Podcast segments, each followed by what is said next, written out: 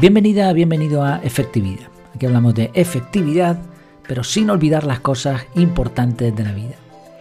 El episodio de hoy se titula El coste de oportunidad de la alimentación. Hacer algo cuando podrías estar haciendo algo mejor.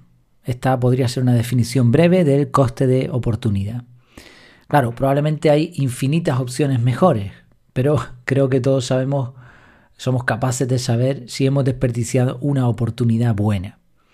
Hace un tiempo, por ejemplo, estaba pasando un rato sin hacer nada realmente, con gente que no me apetecía mucho, mientras en, el mismo momento mis amigos estaban por ahí divirtiéndose sin, sin mí, sin nosotros, sin la familia. ¿Te imaginas la sensación? Pues eso es el coste de oportunidad aplicado a la vida. Pero se puede aplicar a muchas más cosas este concepto. Y una de ellas es la alimentación. Y creo que este tema es interesante porque no es algo que pensemos mucho, que la mayoría de la gente se dedique a, tener en cuenta. Fíjate en algunos datos interesantes sobre nuestra alimentación. En primer lugar, la capacidad para ingerir alimentos está, a menos que seas un elefante, en un par de kilos diarios en promedio, entre 1,5 y 2 kilos en promedio. Hay un resumen interesante que encontré eh, investigando un poco este, este tema de lo que comen los españoles. Dependerá del país, evidentemente, ¿eh? pero bueno, en España tengo ahí una pequeña infografía, eh, reseño también la, la, página y lo verás en la, bueno, en las notas del programa te enlazo al artículo original y ahí vas a ver esta infografía. Por ejemplo, comemos al año 99,5 kilos de fruta. Es que eso es lo que más comemos, fruta. No sé si eso será así o no. Después hortalizas y después carne, 50 kilos de carne al año por persona. Después derivados lácteos, 34 kilos de pan, que es curioso porque, claro, también, también estaba pensando una cosa, que me acabo de dar cuenta. Eh, no es lo mismo el peso de un alimento que de otro comer 34 kilos de pan son muchos más panes que comer a lo mejor 82 kilos de hortalizas. A lo mejor has, consumido un pan o dos panes por cada pieza de hortaliza, ¿no? O hasta más.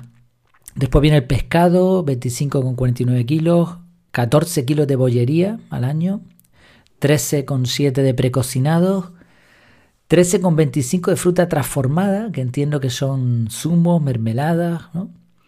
12 litros de aceite, 8 kilos de huevos, 4 de pasta, 3,91 de arroz, 3,69 kilos de azúcar, 3,10 de legumbres, poquísimas legumbres me parece, quizá por el peso también, ¿no? Lo que decíamos.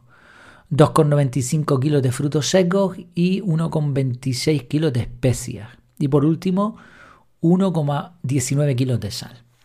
Bueno, interesante la, infografía bueno, la cuestión es que podemos elegir entre, de entre todas estas opciones qué vamos a comer. ¿no? Y muchas personas, ya digo, no se plantean esta elección, simplemente comen lo que les sirven en el plato, lo que pueden o lo que una maravillosa técnica de marketing les ha metido en el hipotálamo. Otros usan la técnica de, bueno, tampoco está tan malo o tampoco es tan malo para ingerir verdaderos venenos. Pero lo que queremos, como siempre aquí, es pasar de nivel en el juego de la efectividad, ¿no? Hay personas que son capaces de elegir los alimentos usando la base del coste de oportunidad. Y se hacen preguntas muy sencillas. Esto no es tan complejo. Una pregunta. ¿Este alimento qué me va a aportar? ¿Qué nutrientes me voy a perder si consumo este alimento en vez de este otro? ¿Qué necesidades fisiológicas tengo? Son preguntas sencillas. Y, y esto del coste de oportunidad y de estas cuestiones que se plantean en estas preguntas Mm, se puede ilustrar con un ejemplo muy simple. Tú te puedes comer una hoja de papel, una hoja de papel me refiero a una libreta, y probablemente no vas a morir, pero tampoco te va a aportar nada sano. Ok, son extremos, ¿no? Pero a veces estamos comiendo alimentos que, si bien no nos van a matar, no son venenos en, en sentido literal, en sentido estricto, tampoco nos están aportando nada. Y como solo podemos comer entre 1,5 y 2 kilos al día, si todo lo que comemos en el día es hojas de papel, pues eso, no nos vamos a morir, pero tampoco nos estamos nutriendo. Ahora, ¿cómo puedo saber lo que me aporta un alimento? No te preocupes que no hace falta ir a la universidad para hacer un posgrado ni nada de eso.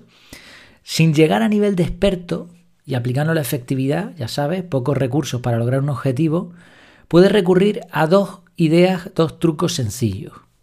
El primero, mirar los ingredientes. Si se trata de un procesado, tendrás que mirar con qué está hecho. Y claro, es verdad que en la etiqueta te vas a encontrar con un montón de nombres raros que camuflan sustancias que no son demasiado buenas para nosotros, pero también hay muchos recursos para, entender la etiqueta. Eh, hay aplicaciones que con el código de barras incluso te dicen si el producto está muy procesado, altamente procesado, etc. O te explican los diferentes nombrecitos que aparecen ahí. Una vez que lo, que lo utilices varias veces, varias ocasiones, vas a entender rápidamente las etiquetas sin, sin mayor problema. De todas formas, te dejaré reseñado un, artículo muy bueno sobre cómo leer etiquetas de productos. Sí, este es el primer eh, truco, mirar los ingredientes. ya, ya ves qué truco. Y el segundo es ver el índice nutricional o densidad nutricional. Por ejemplo, Wikipedia tiene un listado muy interesante que ordena los alimentos en una escala del 1 al 100 según lo que nos aporta. Para este cálculo se usó un algoritmo que tenía en cuenta la grasa, proteínas, calorías, vitaminas, etc.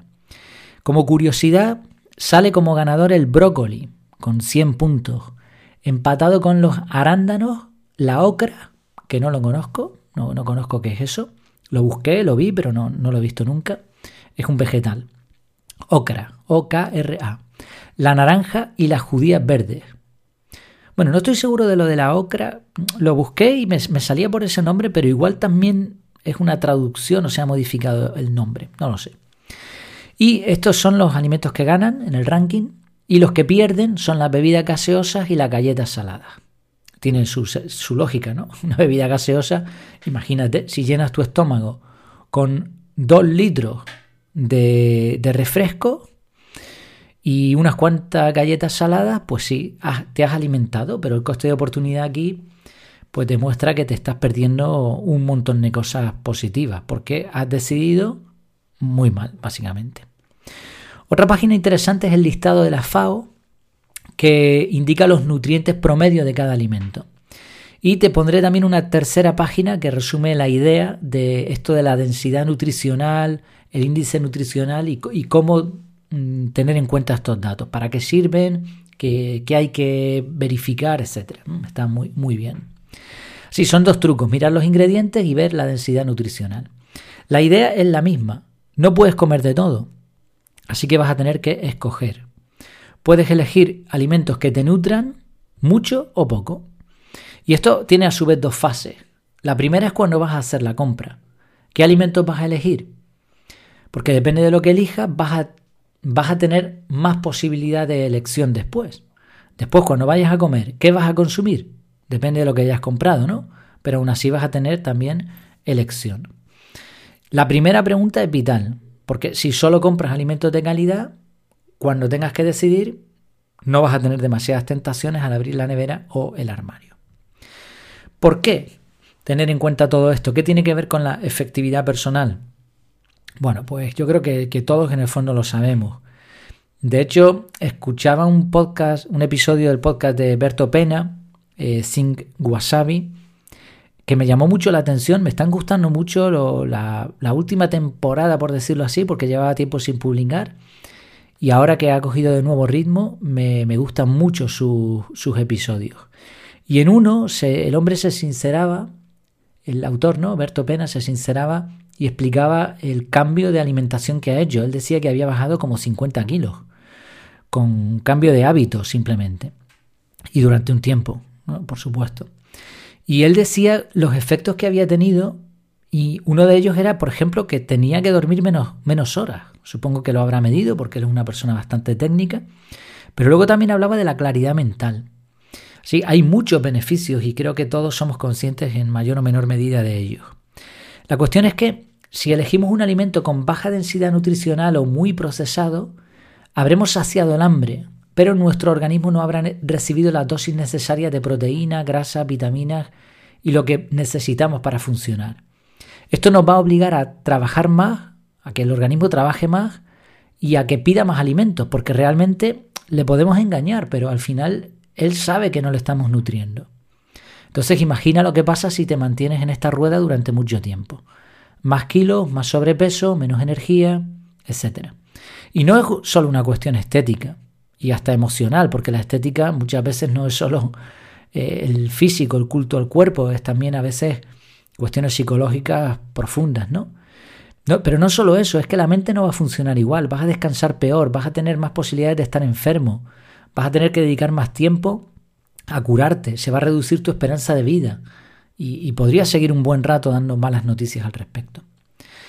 No hace falta obsesionarse, esa no es la solución. Tampoco tienes que dedicar todo tu tiempo a aprender de alimentación, porque entonces el coste de oportunidad estaría en que no estás aprendiendo otras cosas. Simplemente basta con investigar un poco, leer algún libro si quieres, o mirar en internet un poquito, mm, fuentes acreditadas por supuesto, y, y ya está, ¿no? Y con eso va a ser más que suficiente. Y usar el sentido común. Al final se trata de elecciones, elecciones simples que repetidas a lo largo de los años van a marcar la diferencia y te van a permitir o no ser una persona más efectiva. Muchas gracias por tu tiempo, por tu atención y hasta la próxima.